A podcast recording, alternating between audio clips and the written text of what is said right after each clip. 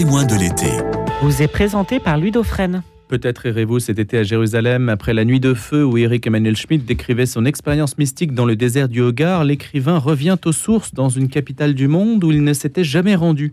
Un récit de voyage en Terre Sainte, territoire aux mille empreintes qu'il saisit sur le vif tout en approfondissant ses interrogations jusqu'à Jérusalem qu'il nomme l'incompréhensible.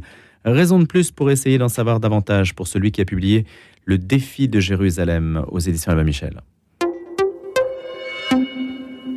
Bonjour Eric Emmanuel Schmitt. Bonjour. Jérusalem, c'est un peu la capitale du monde, du moins dans ses origines. C'est un lieu incroyable puisque c'est un lieu de pèlerinage qui est légitime pour les trois grands monothéismes, euh, les juifs, les chrétiens, les musulmans. C'est unique. Quand on va à Lourdes, c'est uniquement euh, les chrétiens qui sont touchés. Quand on, quand on va à la Mecque, c'est les musulmans. Et là, cette capitale incroyable attire euh, les trois fois. Ça m'intéresse beaucoup qu'on puisse être obligé de partager ce lieu capitale euh, sous tension avec ce mur qui barre l'horizon géographique et mental. C'est ce que vous écrivez, Eric Emmanuel Schmitt. Ce mur qui est un échec, c'est-à-dire qui, est vraiment euh, en, béton, euh, l'échec des tentatives de paix. puisque c'est un mur sécuritaire, c'est un mur qui sépare. Moi, je ne suis pas contre les frontières. tout dépend ce qu'on en fait. Et quand une frontière, c'est un mur, ça ne marche pas. Je crois que l'histoire humaine se résume entre deux éléments d'architecture, les murs et les ponts. Et euh, bah, je préfère les ponts aux murs. Les ponts, il n'y en a pas beaucoup là-bas. Non. il y a des checkpoints. Quand, quand, j'écris sur Jérusalem, quand je fais ce voyage à Jérusalem, je le fais bras ouverts, esprit ouvert. Et, et c'est pas facile parce que la foi des autres ou la non-foi des autres est quelque chose qui, vous, heurte, qui, vous appelle à réfléchir sur votre foi. Et moi, ce voyage à Jérusalem, entre autres, m'a permis de comprendre ce que c'était que cette folie d'être chrétien. Parce que je crois que c'est, c'est, le plus grand appel à l'irrationnel qu'il y ait dans les religions. Le, judaïsme a comme valeur principale le respect, euh, l'islam a comme valeur principale l'obéissance, et nous, c'est l'amour. Vous imaginez C'est complètement de la folie aimer son ennemi, aimer l'être auquel on est indifférent, euh, aimer. Et, ça, cette, cette, irrationalité, cet emportement suprême, ce, romantisme absolu euh, m'attache encore plus à, à cette religion. Alors, coup de cœur, coup de folie, mais ça commence par un coup de fil, parce qu'on vous a appelé quand même pour ce pèlerinage. Incroyable, il y a plusieurs mois, je reçois un coup de fil du Vatican. Alors, je pensais que c'était pour faire de la promotion, parce que je fais souvent de la promotion en Italie pour mes livres quand ils sont traduits et, assez souvent dans les médias du Vatican. Non, c'était euh, Lorenzo Faccini qui s'occupe euh, des éditions du Vatican, qui est un homme important, un, laïc, hein, euh, et, qui me dit voilà, on aime beaucoup votre foi et votre liberté ici au Vatican, et on aimerait que vous, vous alliez en Israël, puisqu'on sait que vous n'y êtes jamais allé, que vous alliez en Terre Sainte et que si possible, vous reveniez avec le journal de votre voyage. Et là, ça a été un, consentement immédiat. J'ai enfin compris pourquoi toutes mes tentatives précédentes de voyage avaient raté. C'était ce voyage-là que je devais faire. Et je suis donc parti au mois de septembre dernier, un mois en Terre Sainte. Mais pourquoi n'avoir jamais été là-bas? J'avais peur, peur qu'il ne se passe rien en fait. Parce que pour moi, c'était un grand rendez-vous. Aller marcher euh, en Galilée, voir le lac de Tibériade, euh, traverser la Judée, euh, se trouver à Jérusalem, faire la Via Dolorosa, le, chemin de croix, c'était, des grands rendez-vous. Mais j'avais peur qu'il n'y ait rien au rendez-vous, que ce soit vide. Donc c'était ça qui me retenait. Et là, je ne sais pas pourquoi, j'ai senti qu'il fallait que ça se fasse. Et effectivement, le plein était au rendez-vous et non pas le vide. Alors vous écrivez toutefois, certains moments de ce pèlerinage me déconcertent car ils ne suscitent aucune méditation en moi. Oui, c'est curieux un, pèlerinage parce que on, vous fait passer de lieux incertains en lieux hypothétiques, puisque au fond la localisation euh, de la grotte de la nativité, euh, le lieu de l'annonciation, etc. Tout ça, tout ça est discutable. C'est des choses qui sont qui sont finalement dessinées vers le troisième siècle et puis qui, selon les églises d'ailleurs, ne sont pas les mêmes lieux. Les orthodoxes ne visitent pas les mêmes lieux que les catholiques. Donc ça, cet aspect déconcertant, et en même temps, on se rend compte qu'on n'est pas en train de faire de l'archéologie, ou plutôt on fait que de l'archéologie spirituelle. Et un lieu, même s'il il est douteux, il nous permet de réfléchir au message qu'il y a dans les évangiles. Donc de toute façon, c'est fructueux. Comment vous y êtes-vous préparé, Eric Emmanuel Schmitt Quand vous écrivez, par exemple, tel un paysan madrid, je pratique la jachère, cette technique agricole qui consiste à laisser un champ au repos avant de l'ensemencer de nouveau pendant qu'on moissonne une autre parcelle de terre. Précisément, je mets en jachère mes hémisphères cérébraux, le créatif et le critique. Oui. Qu'est-ce que ça veut dire? Ah ben j'écris comme ça, moi. C'est-à-dire que j'écris d'un geste, le geste de l'artiste, c'est l'hémisphère créatif du cerveau. Et après, je fais mille gestes, ce sont les gestes de l'artisan et non plus de l'artiste, et c'est l'hémisphère critique. Et, comme ça, je passe d'un hémisphère à un autre, et, je, et, mon cerveau, euh, il y a toujours une partie de mon cerveau qui se repose, ce qui fait que je peux travailler 14 heures par jour sans aucune fatigue. Oui, mais alors quand vous vous promenez en Terre Sainte avec un calepin... Il y a les deux.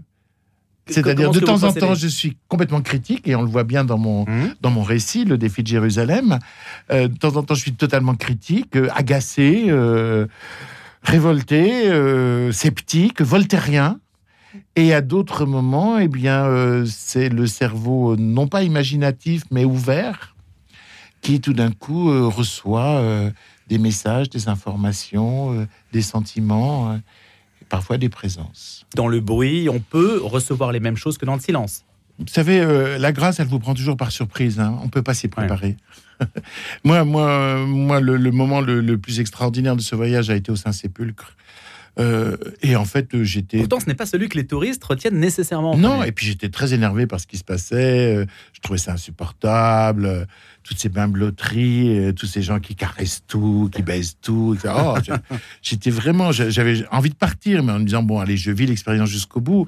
Et puis, c'est c'est pire qu'à Euro Disney, quoi. Il y a des queues, on vous, fait, on vous avez quelques secondes pour faire les choses. Et tout d'un coup, oui, je suis devant le, mont du crâne, le, Golgotha, à l'endroit où, sans doute, là, et c'est vrai, euh, cet endroit n'est pas douteux, Jésus a été crucifié. Et tout d'un coup, voilà, en quelques secondes, je, suis relié à lui. Je sens sa présence, son odeur, sa chaleur, son regard. Je pensais traverser Jérusalem, mais c'est Jérusalem qui me traverse. Et là, c'est extraordinaire parce que ma foi a totalement changé d'intellectuel et spirituel, elle est devenue charnelle. Alors expliquez cette sensualité qui peut déconcerter certains. Ah bah il faut pas être déconcerté parce que euh, tout le christianisme c'est l'histoire d'une incarnation. Donc c'est l'histoire de la chair, c'est l'histoire de la sensualité, c'est l'histoire d'un Dieu qui se fait homme. C'est une chose impensable que je n'arrive toujours pas à penser mais que j'ai éprouvé parce que tout d'un coup effectivement au Saint-Sépulcre, j'ai senti ce corps, j'ai senti ce regard, eu le sentiment de cette présence. Ce cadeau, je me suis enfui, tellement j'étais euh, choqué. Et, j'étais comme en résistance. J'avais l'impression d'avoir été violé. Parce que quelque part, ça s'est imposé à moi. C'était un, viol, euh, oui, spirituel. Je ne demandais pas ça. Cette présence qui s'impose. Et puis après, je me suis dit, mais quel cadeau. Quel cadeau. Et après, ben, il a fallu ingérer tout ça. Euh, je raconte dans, mon récit le défi de Jérusalem, comme je suis tombé malade après. Je crois que c'était le temps que mon corps et mon esprit euh, ingèrent, admettent cette, nouvelle grâce. Et puis, et puis après, on reconstruit sa vision du monde, parce que je pense que beaucoup d'entre nous ont des révélations, mais ils n'acceptent pas la révolution de la révélation. Euh, ça les gêne trop, parce que ça remet tout en question. Et donc, ils mettent les révélations dans leur poche.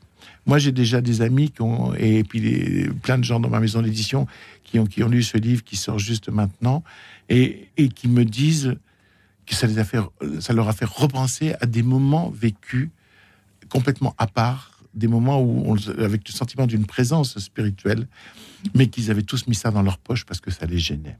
Donc c'est l'expérience qui caractérise ce pèlerinage. Exactement. Parce que c'est d'ailleurs euh, au départ mon doute. Je dis qu'est-ce que qu'est-ce que ça va m'apporter de plus spirituellement, intellectuellement, rien. Et en fait, euh, sottement, je me rendais pas compte que oui, ça allait m'apporter l'incarnation, c'est-à-dire la chair, l'expérience vécue euh, de, de, ce qui se passe et de ce qui s'est passé sur cette, ce bout de terre. Oui, vous dites pourquoi partir? À quoi bon parcourir la grotte de Bethléem, les collines de Nazareth, le désert de Judée, les rives du lac de Tibériade, le chemin de croix jusqu'au calvaire? Ma foi ne sera pas modifiée quand elle aura gagné des pieds. Voilà. Eh ben si. C'est ce que je croyais au départ. J'ai découvert que si. Ma foi devenait complètement. d'intellectuel devenait, devenait euh, entière. Il faut, il, faut, il faut partir.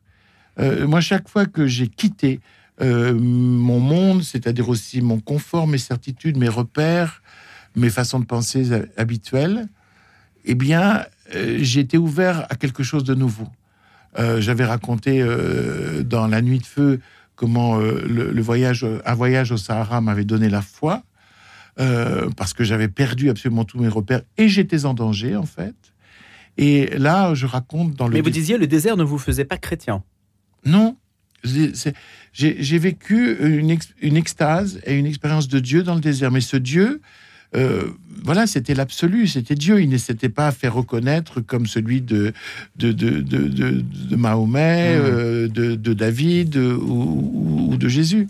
Euh, c'était pour moi le Dieu des trois monothéismes. Hein, et ce qui a fait du coup mon ouverture aux autres religions. Mon christianisme est venu après par la lecture des évangiles. Vous les lisez d'une seule traite? Oui. C'est court, c'est quatre petits textes. Ce qui me frappe, c'est tout d'un coup la mise en avant de cette notion d'amour, d'amour absolu. Euh, mourir par amour, euh, endosser l'humanité par amour. Et ça, c'est vraiment, c'est unique dans toute l'histoire de, l'humanité, euh, cette proclamation de l'amour. Et puis, ce qui me frappe aussi, c'est que les textes ne racontent pas la même chose, les quatre. Et ça, pour moi, c'est un facteur d'authenticité parce que les, menteurs se mettent toujours d'accord, les faussaires produisent les mêmes récits. Et à partir de là, je me suis mis à beaucoup lire les évangiles, à beaucoup réfléchir, à beaucoup travailler. Oh, je lisais d'ailleurs autant des livres qui détruisaient euh, la, foi chrétienne et les évangiles que des livres qui l'étayaient et qui l'expliquaient. Vraiment, comme un philosophe, j'ai travaillé le sujet. Et plus je travaillais, plus euh, ce mystère euh, du christianisme et ce mystère de l'amour mis en avant prenait sa place en moi. Et c'est vrai qu'au bout de quelques années, j'ai pu me dire chrétien, puisque aux deux questions qui font le chrétien, y a-t-il eu incarnation et résurrection Je réponds oui. Ce message, ce langage, vous ne l'aviez pas entendu dans la bouche de vos parents quand vous écrivez euh, Mes parents m'expliquaient l'univers de façon matérialiste. Vous êtes même un, peu sévère quand vous parlez de la famille Poisson Rouge. Bah, ben non, euh, je suis pas sévère, euh, je juge pas mes parents. Euh, mais effectivement, euh, vu que nous étions totalement à l'écart de l'Église, quand nous arrivions à un enterrement, un mariage, une communion, euh, etc., eh bien, c'est moi qui nous avais trouvé ce nom, la famille Poisson Rouge, parce qu'on faisait semblant de chanter, on faisait semblant de murmurer les prières, on faisait semblant de faire les réponses. Donc, famille Poisson Rouge. Quand Donc, la bouche fait. Voilà, voilà on faisait pas un bruit, parce qu'on faisait semblant d'être là, et on, on, avait un sentiment d'imposture très, très, très fort. Qu'est-ce que ça veut dire pour ceux qui s'interrogent sur la manière de transmettre la foi aujourd'hui? Si la foi relève de l'expérience et relève de la rencontre finalement impromptue, imprévisible, du mystère, ce que vous avez vécu à Jérusalem ou en lisant les évangiles, ça veut dire qu'il y a une part d'incertitude totale. Bien sûr. La foi, ça ne s'apprend pas, euh, ça se travaille une fois qu'on l'a, ou ça se prépare intellectuellement. On peut préparer le chemin de la foi. Euh, en débloquant l'esprit, en, évitant qu'il s'enfonce dans un matérialisme total, en montrant que la possibilité de, Dieu est, toujours là et que l'intelligence suprême des, évangiles est à considérer même si on n'est pas croyant. On peut préparer le terrain, mais la foi, c'est une grâce, la foi, c'est un cadeau. Le sordide du présent se mêle à l'horreur du passé. Vous évoquez la deuxième station, la croix. Alors expliquez-nous quand on est dans Jérusalem, quand on est dans certains lieux, comment faire surgir les mots à partir des images? Ça a été cette journée du chemin de croix de la Via Dolorosa a été une journée absolument incroyable. Il y a une grande vraiment une vingtaine de pages dans le livre qui y sont consacrées euh, parce que je marchais entre deux siècles, ou plutôt entre deux millénaires. J'étais aujourd'hui dans une cité commerçante comme Jésus, où il y avait euh, des gens qui faisaient attention à notre pèlerinage, des gens qui ne faisaient pas attention et des gens qui nous haïssaient. Ah oui? D'être là. Ah oui, d'être. Euh, de, manifester cette foi-là, euh, qui n'est pas forcément la leur. Et ça me renvoyait au, chemin de croix fait par Jésus, c'est-à-dire à toutes ces stations.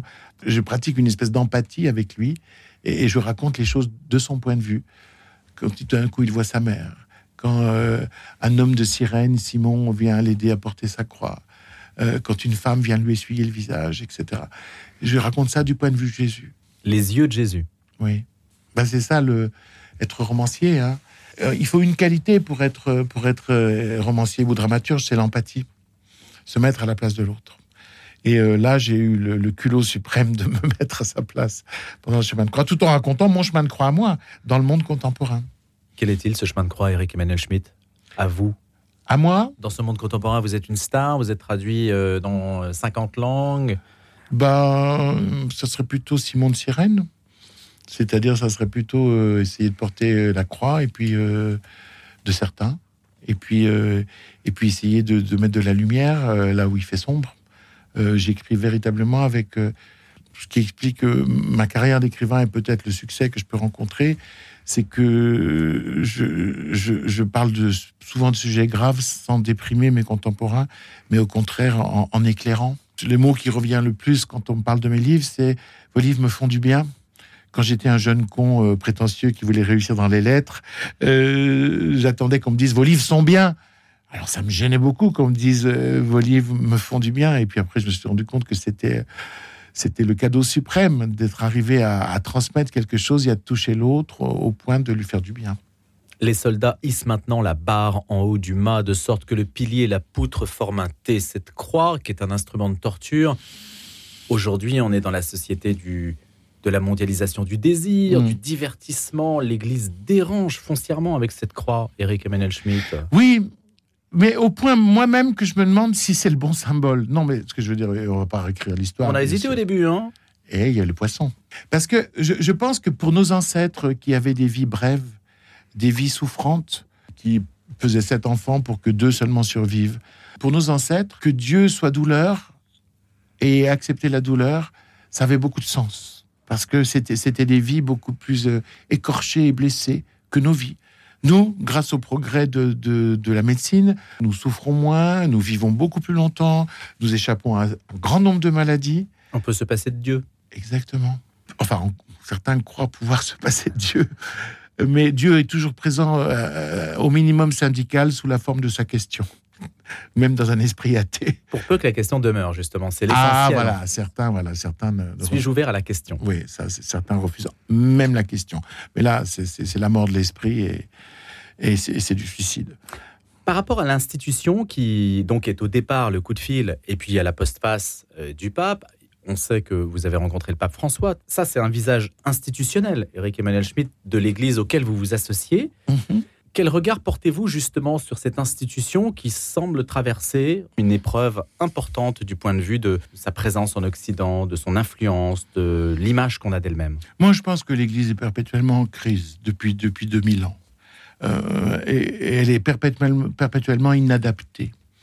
Euh, elle a été de différentes façons. Et elle l'est encore aujourd'hui. Aujourd'hui, elle, pourrait être scindée euh, d'un côté des mouvements traditionnalistes, d'un côté des mouvements modernistes, etc. Euh, le miracle, c'est qu'il y a toujours des, des grandes figures à l'intérieur de, de, cette Église qui maintiennent le cœur de feu, le cœur mystique. Donc, au, nom de, au nom de ces êtres-là, euh, je, je, je peux ne pas condamner totalement euh, les institutions. Mais, mais, mais l'Église est en train de se réformer et elle se réformera toujours. Elle est, elle est, pour moi, elle est perpétuellement, perpétuellement inadaptée. On peut être en décalage complet avec la société? Ben, je crois que le christianisme est un décalage complet par rapport à la société. Il l'était il y a 2000 ans, il l'est toujours. C'est-à-dire dire euh, remplacer l'intérêt par l'amour, remplacer la peur de l'autre par l'amour, euh, euh, penser à être généreux plutôt qu'à être égoïste, etc. C'est un décalage total. Ça, ça a toujours été de la dynamite, le christianisme. C'est pour ça que quand ça s'institutionnalise trop, il y a, il y a comme- il y a risque de dévoiement, mais en même temps, les hommes sont les hommes et il leur faut aussi des institutions. Et vous, qui dites-vous que je suis À cette adresse de Jésus aux curieux et aux badauds, j'ai au cours de ma vie apporté pour ma part quatre réponses. Un mythe fut la première, un prophète la deuxième, un philosophe la troisième, le Fils de Dieu la dernière. Ah oui, c'est un, c'est un long chemin. Euh, évidemment, né athée, euh, ayant reçu une instruction athée, j'ai d'abord pensé que c'était un mythe. Comme d'autres, comme, euh, comme on parle de Zeus, euh, comme, etc., etc. Et puis ensuite, j'y ai vu historiquement un prophète. Et donc, j'ai finalement eu le regard d'un musulman ou d'un juif sur Jésus. C'est-à-dire un, prophète historique. Et, et puis après, comme j'ai fait des études de philosophie, j'ai vu la profondeur de ce que disait ce prophète et, l'aspect inouï de ses déclarations, qui mettaient l'amour au-dessus de tout. Et là, pour moi, il est devenu, comme pour beaucoup de philosophes dans l'histoire humaine, le philosophe suprême, le philosophe spontané. C'est Spinoza qui disait le philosophe suprême, c'est-à-dire quelqu'un qui, à travers euh, euh, des, phrases extrêmement simples et des anecdotes, euh, délivre une pensée d'une profondeur infinie. Et puis, il aurait pu rester là, en tant que philosophe suprême. Et puis un jour, il est devenu le Fils de Dieu parce que, justement, obsédé par ma lecture des évangiles et amené à Jérusalem, tout d'un coup, j'ai véritablement ressenti cette double nature, homme et Dieu. Et voilà, homme et Dieu, Eric Emmanuel Schmitt, merci. Vous êtes, je le rappelle, écrivain, philosophe, dramaturge, membre de l'Académie Goncourt. Et le défi de Jérusalem, un voyage en Terre Sainte. Je vous souhaite une excellente journée.